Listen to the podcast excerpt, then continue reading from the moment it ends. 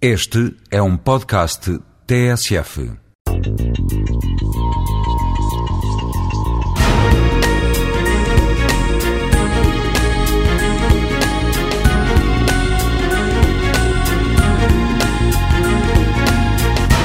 Estamos a viver uma nova época da humanidade em que as pessoas vivem o dobro daquilo que viviam há um, um, século. E neste dobro de vida, portanto, nesta mais esperança de vida, eu acho péssimo falar em envelhecimento da população, não é a população que está a envelhecer, está a ter mais vida.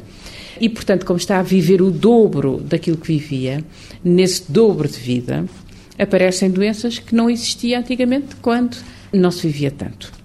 Que doenças são essas? É diabetes, é obesidade, é aterosclerose, é osteoporose.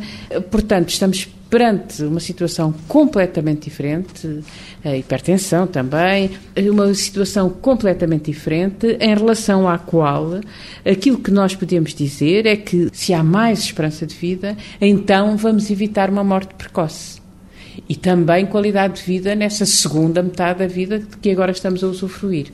Nesse aspecto, a alimentação tem um papel fundamental, porque de facto sabe-se que determinados cuidados na alimentação, menos gorduras, menos açúcares e também exercício físico, não tem nada a ver com a alimentação, mas a acompanhar esses cuidados de determinado tipo de alimentos, a fruta, os vegetais, isso vai fazer com que a tal hipótese da morte precoce não ocorra, portanto, haja menos doenças cardiovasculares, menos morte precoce, e por outro lado, se houver doença e as pessoas prolongarem a vida, essa doença não seja uma doença de tal ordem que vá tornar a vida insuportável, pouco autónoma, com sofrimento. Portanto, é esta a ligação entre a alimentação e a esperança de vida.